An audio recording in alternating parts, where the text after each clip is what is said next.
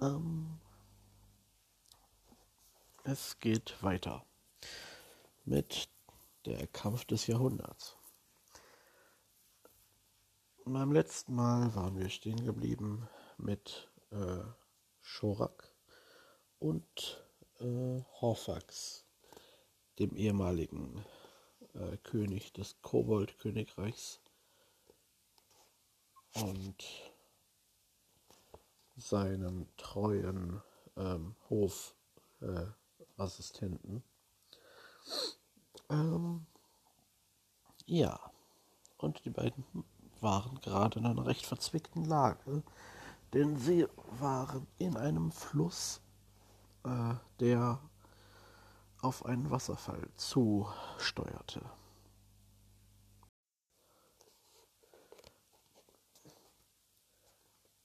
Die Strömung war inzwischen so stark, dass sie nichts mehr tun konnten, als sich von ihr dem Schicksal entgegentragen zu lassen. Er erlaubt mir, Majestät, begann der Visier mit pathetisch zitternder Stimme. Nun, da das Ende naht, möchte ich sagen, dass ich unendlich dankbar war äh, und bin, in den letzten Stunden meines Todes bei euch sein zu dürfen. Da scheiße ich drauf, jammerte Horfax und planschte wild mit den Armen. Ich will nicht sterben. Äh. Dann wurden sie von den Wassermassen über die Kante getragen und stürzten schreiend in die schäumende, brodelnde Tiefe. Und alles wurde schwarz. Als die Verfolger zu Gurners Taverne zurückkehrten, hatten sich die Flammen bereits über den Dachstuhl ausgebreitet und züngelten aus allen Fenstern. Eben öffnete sich die Tür und der schöne Elsbert trat heraus. Er war in dem Gasthaus zurückgeblieben, während seine Spießgesellen die beiden Fliehenden verfolgt hatten. Oh, sagte er mit einem Anflug von Verlegenheit, als er seine Kumpanen bemerkte. Ihr seid wieder da. Habt ihr die beiden erwischt? Nein, antwortete Fahrvolk. Wir nicht, aber die, war der Wasserfall. Die sind wie die Ratten ersoffen. Gut, nickte Elsbert und räusperte sich nervös. Sehr gut. Ich meine, was, das waren sowieso bestimmt Betrüger. Ähm, erspart uns bloß den Ärger. Tja, wie dem auch sei, ich mach mich dann mal auf den Heimweg. Es ist doch schon ziemlich spät. Moment, sagte Huxel, trat ihm in den Weg. Was hast du da unter dem Mantel? Was unter dem Mantel? fragte Elsbert und blickte sich hektisch um. Dann stieß er, dann stieß er Huxel zur Seite und rannte los. Doch er kam nicht weit, bevor ihn Dorp erwischte und zu Boden warf. Nicht so schnell, grollte der Ork. Das will ich jetzt aber auch wissen. Lass mich los, du verblödeter Halbaffe, schrie Elsbert und umklammerte seinen Mantel mit beiden Händen. Seht mal, womit sich das Bürschchen aus dem Staub machen wollte, lachte der Ork und hielt die Truhe mit den Kronjuwelen in die Höhe, die er unter Elsberts Mantel hervorgeholt hatte. Da hat wohl jemand keine Lust zu teilen. Der Satz endete in einem Röcheln, als ihm der schöne Elsbeth plötzlich einen langen Dolch durch den Bauch rammte. Der Elf kroch unter seinem stöhnenden Gegner hervor und warf sich auf die Truhe, die in den Schlamm gefallen war. Fahrvolk kam ihm zuvor. Zu langsam, rief er triumphierend und sprang äh, von, von einem Bein auf das andere. Jetzt mache ich mir ein schönes Leben und ihr pfeifen könnt. Fahrvolk kam nicht dazu auszusprechen, denn in diesem Augenblick zischte ein Armbrustbolzen heran und durchbohrte, äh, durchbohrte ihm die Kehle. In der Tür des brennenden Wirtshauses war Gurnaf erschienen sein Gesichtsausdruck nach zu urteilen ausgesprochen übel gelaunt und zudem mit einer schweren Armbrust bewaffnet, die er gerade mit einem neuen Bolzen lud. Okay, knurrte der Wirt und richtete die Waffe auf den schönen Elsbeth. Du hebst jetzt mal brav die Truhe auf und bringst sie ganz langsam hier rüber. Und keine hektischen Bewegungen, sonst hast du gleich ein paar Zentimeter rostfreien Zwergenstahl in dein Eingeweiden stecken. Elsbert zögerte einen Moment, dann bückte er sich äh, nach der Truhe, wobei er Huxel, der einige Meter entfernt war, einige Meter entfernt von Gurnov stand, einen verschwörerischen Blick zuwarf, der so viel sagte wie Was hältst du von 50-50? Entschuldigung, Entschuldigung, wenn ich störe, kam die Stimme des äh, knauserigen Koboldfreiers aus der Taverne. Aber ich hänge hier drin irgendwie immer noch fest und es wird langsam ziemlich heiß. Ich würde mich also wirklich freuen, wenn mir einer von euch helfen könnte. Gonaf ignorierte seine Hilferufe und zielte weiter mit der Armbrust auf Elsbert. Tja, so kann's gehen, sagte er und spuckte aus. Hast du dir so gedacht, ne? Du kannst mir da drin ruhig einen über den Schädel ziehen und dann mit den Klunkern auf Nimmerwiedersehen abhauen während ich bei lebendigem Leibe verbrenne. Aber der Zwerg wirbelte herum, da er aus dem Augenwinkel eine Bewegung bemerkt hatte. Sein Finger krümmte sich vom Abzug der Armbrust und der Bolzen schnellte von der Sehne. Tödlich ins Herz getroffen, taumelte Huxel auf Gurnav zu, doch noch im Fall stieß er den Wirt seinen langen Dolch in die Kehle und zog ihn mit sich zu Boden. Der schöne Elsbert blickte mit bösem Lächeln auf die beiden Toten hinab, die das Verteil Verteilungsproblem für ihn auf so günstige Weise gelöst hatten. Dann macht's mal gut, ihr Narren, grinste er und wandte sich ab.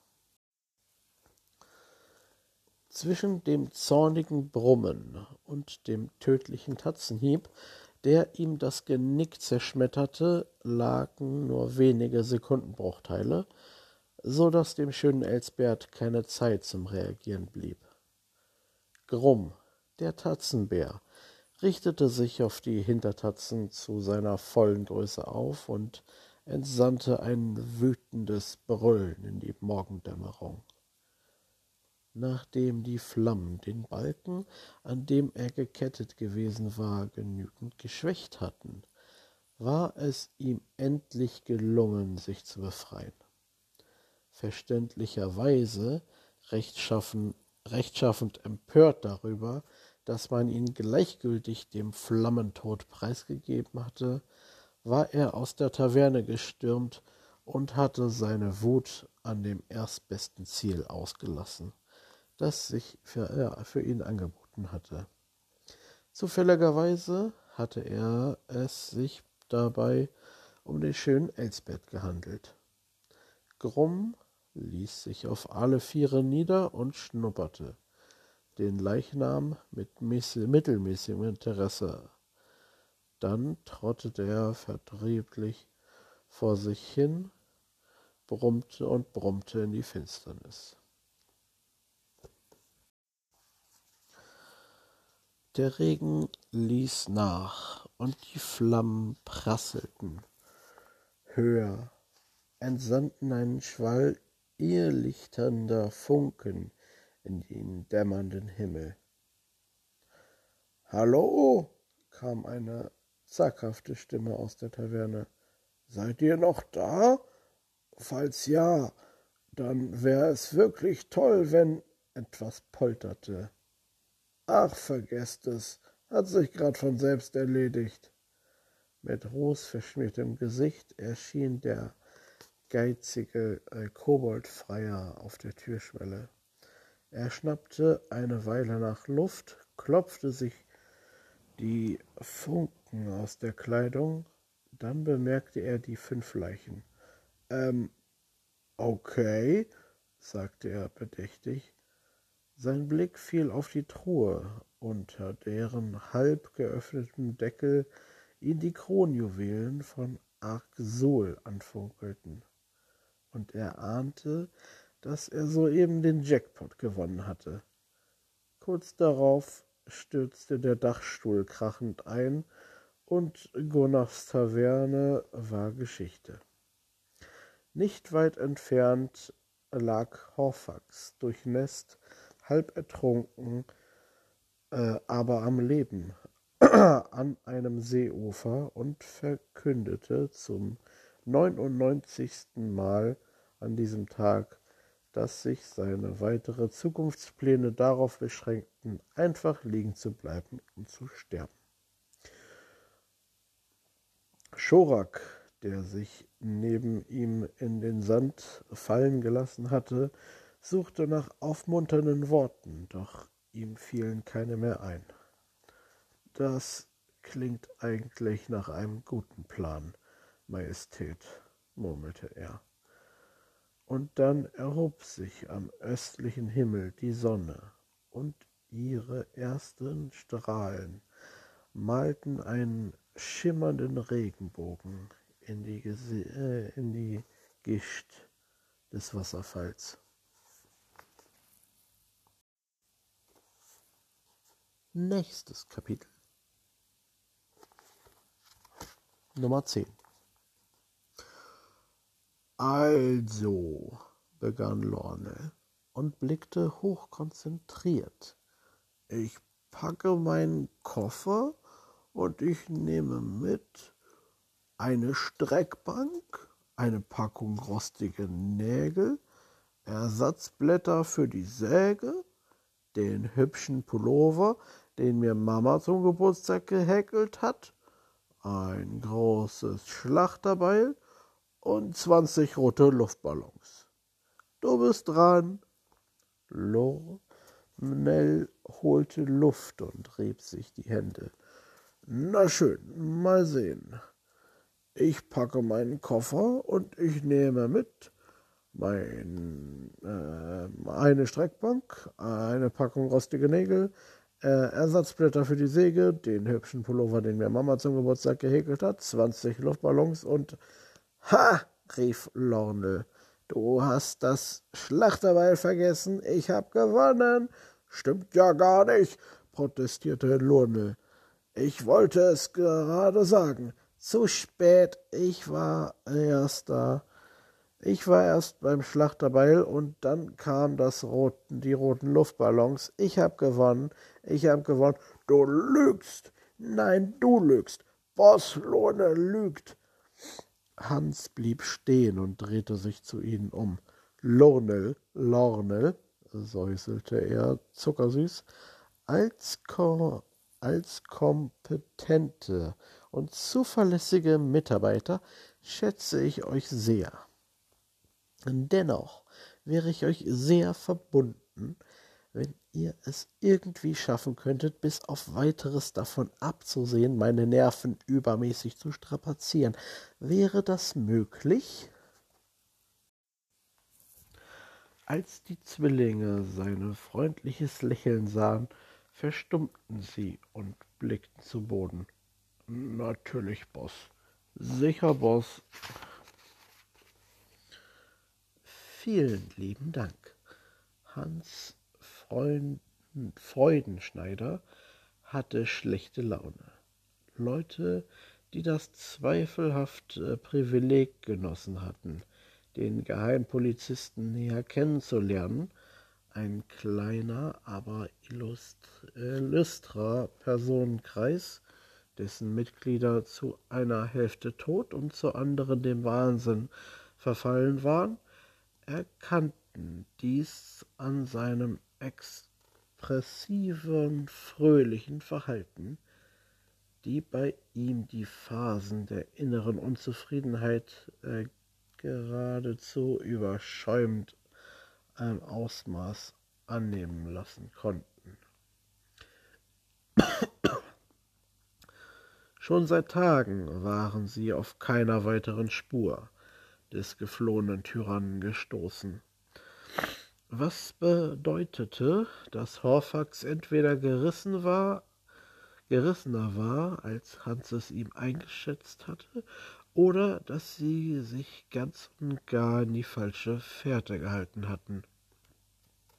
Freudenschneider pfiff eine demonstrativ vergnügliche Melodie vor sich hin, bei der es selbst den beiden Zwillingen eiskalt den Rücken runterlief.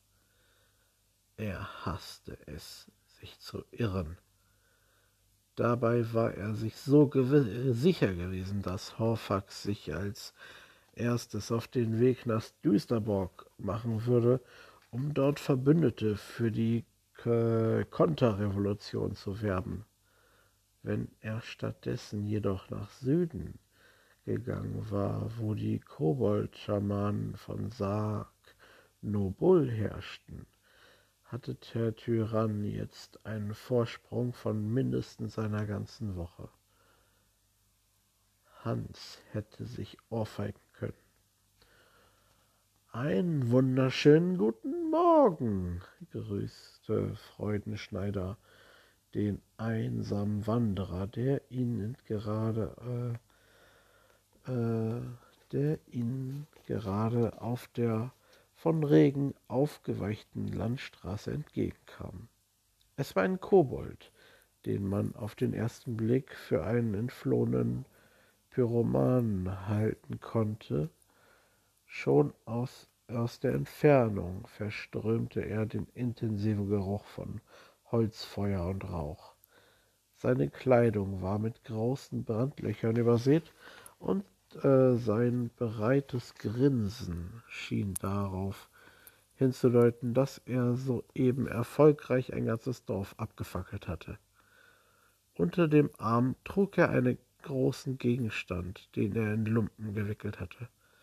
Einen wunderschönen guten Morgen euch auch, grüßte er zurück. Ist es nicht herrlich, am Leben zu sein? Ja, ja, in der Tat, murmelte Hans und ging an ihm vorüber. Dann blieb er plötzlich stehen. Eigentlich war es nur ein Schuss ins Blaue, aber ein Versuch konnte nicht schaden. Einen Augenblick, mein Freund, rief er und wandte sich zu dem äh, mutmaßlichen Brandstifter um. Entschuldigen Sie, wenn ich Sie bei Ihrer zweifellos wichtigen Geschäftigkeit aufhalte, aber Hans zog eine Papierrolle unter seinem Mantel hervor und breitete sie aus.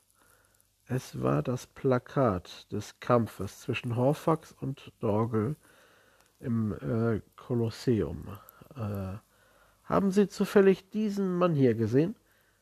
Die Reaktion des Kobolds war erstaunlich. Sein Grinsen erstarrte und er wurde bleich. Dann rannte er, plötz äh, dann rannte er plötzlich Hals über Kopf davon, als wären alle Dämonen der Hölle hinter ihm her, was irgendwie auch tatsächlich der Fall war. Großmächtig, allwissende, königliche Majestät, ich freue mich sehr, euch berichten zu dürfen, dass ich bei der von mir, von euch gütigerweise aufgetragenen Mission entscheidende Fortschritte verzeichnen kann. Wie ich von Anfang an vermutete, befindet sich der Tyrann und erste Staatsfeind Grömenstein derzeit auf dem Weg nach Düsterborg, wo er aller Voraussicht nach den dortigen König um Unterstützung im Kampf gegen euch bitten wird. Die zweifelsfreie Bestätigung dieser Vermutung verdanke ich einem Zeugen, dem ich in der Nähe von Oberwaldbruch äh, begegnet bin. Besagter Zeuge hatte nicht nur, wie er mir glaubwürdig versicherte, den Tyrannen mit seinen eigenen Augen gesehen und gehört, wie er über seine Pläne bezüglich Düsseldorf sprach, sondern trug zudem eine Truhe bei sich, die zu meiner nicht geringen Überraschung und Freude die gestohlenen Kronjuwelen des Reiches enthielt.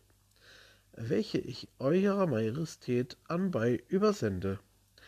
Wie genau das Zeug in den Besitz dieses, äh, wie genau der Zeuge in den Besitz dieses Schatzes gelangen konnte, war seinem teilweise zusammenhanglosen Bericht nicht eindeutig zu entnehmen, woran seine verständliche Verwirrung und Nervosität einen gewissen Anteil haben könnte. Bei seiner Befragung waren meine Mitarbeiter übrigens große, äh, eine große Hilfe, die ich hiermit noch einmal demütig der Begnadigung durch Eure Majestät anempfehle.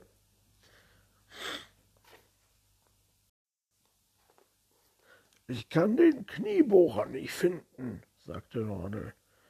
Hast du in der grünen Tasche nachgeguckt? fragte Lorne. Ja, aber da war er nicht. Das kann nicht sein. Ich weiß genau, dass ich ihn äh, zu Hause in die grüne Tasche gepackt habe. Anscheinend nicht, sonst hätte ich ihn ja gefunden.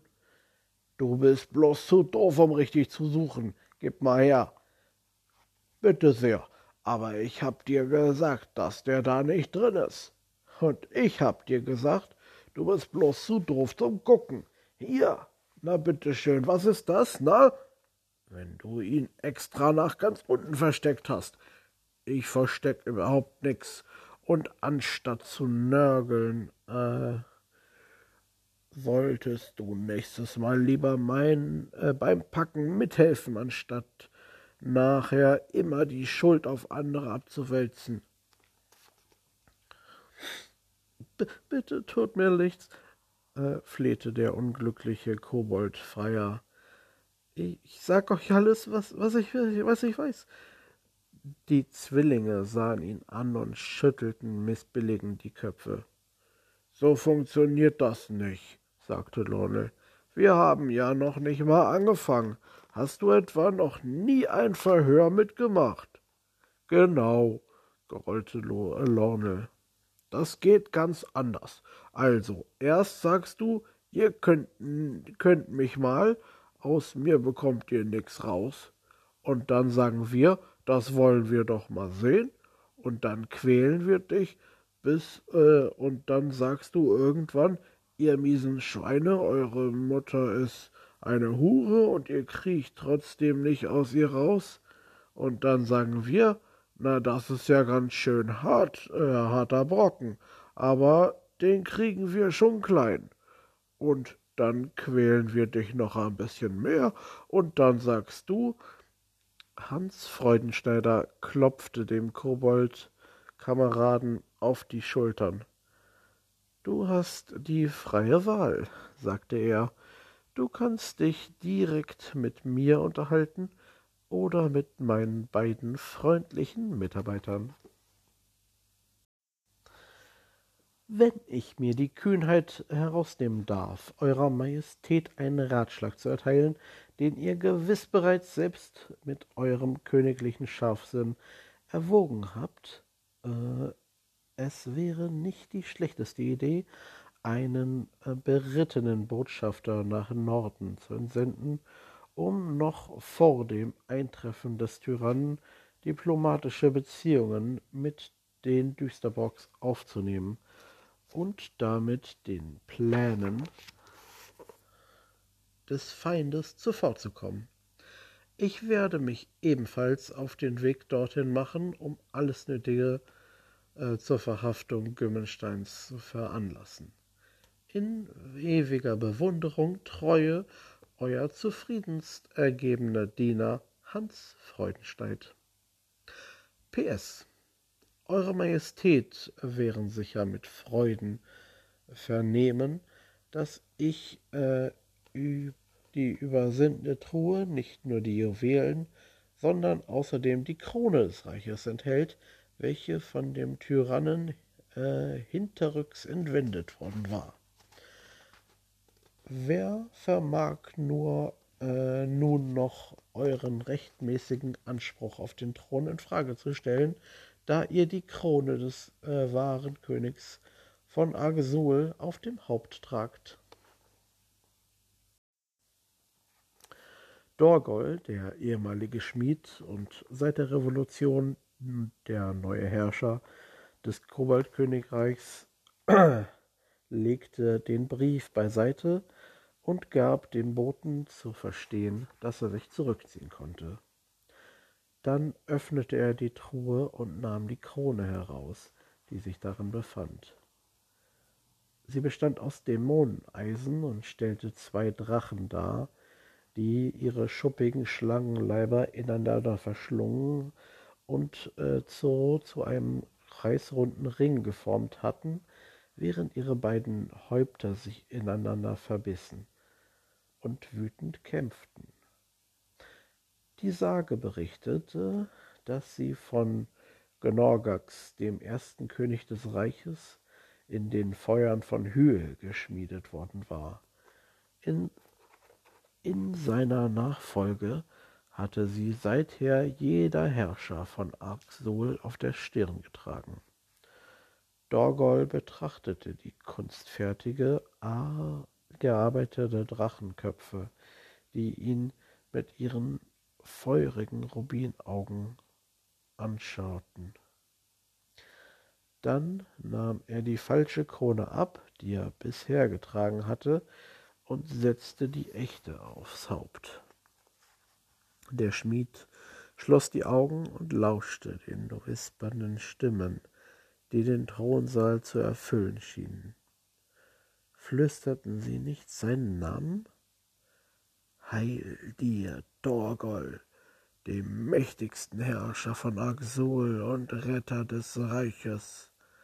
Wer sollte nur, wer sollte nur, da er im Besitz der wahren Krone war, noch seinen Anspruch auf den Thron bestreiten?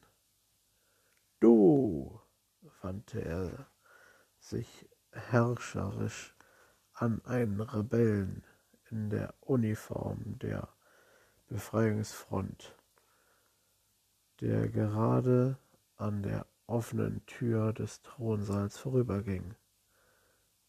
Richte meinem Bruder Orlok aus, dass ich ihn zu sprechen wünsche. Ich habe einen wichtigen Auftrag für ihn. Der Rebell, ein junger Kobold, der sich eigentlich nicht den Freiheitskampf äh, angeschlossen hatte, um sich Befehl geben zu lassen, öffnete den Mund zu einer frechen Entgegnung. Doch zu seinem eigenen Verwundern krümmte sich sein Rücken ganz von selbst zu einem tiefen Verbeugen, und statt eine ironische Bemerkung äh, zu äh, machen, kam ein schüchternes äh, zu Befehl, Eurer Majestät, über seine Lippen.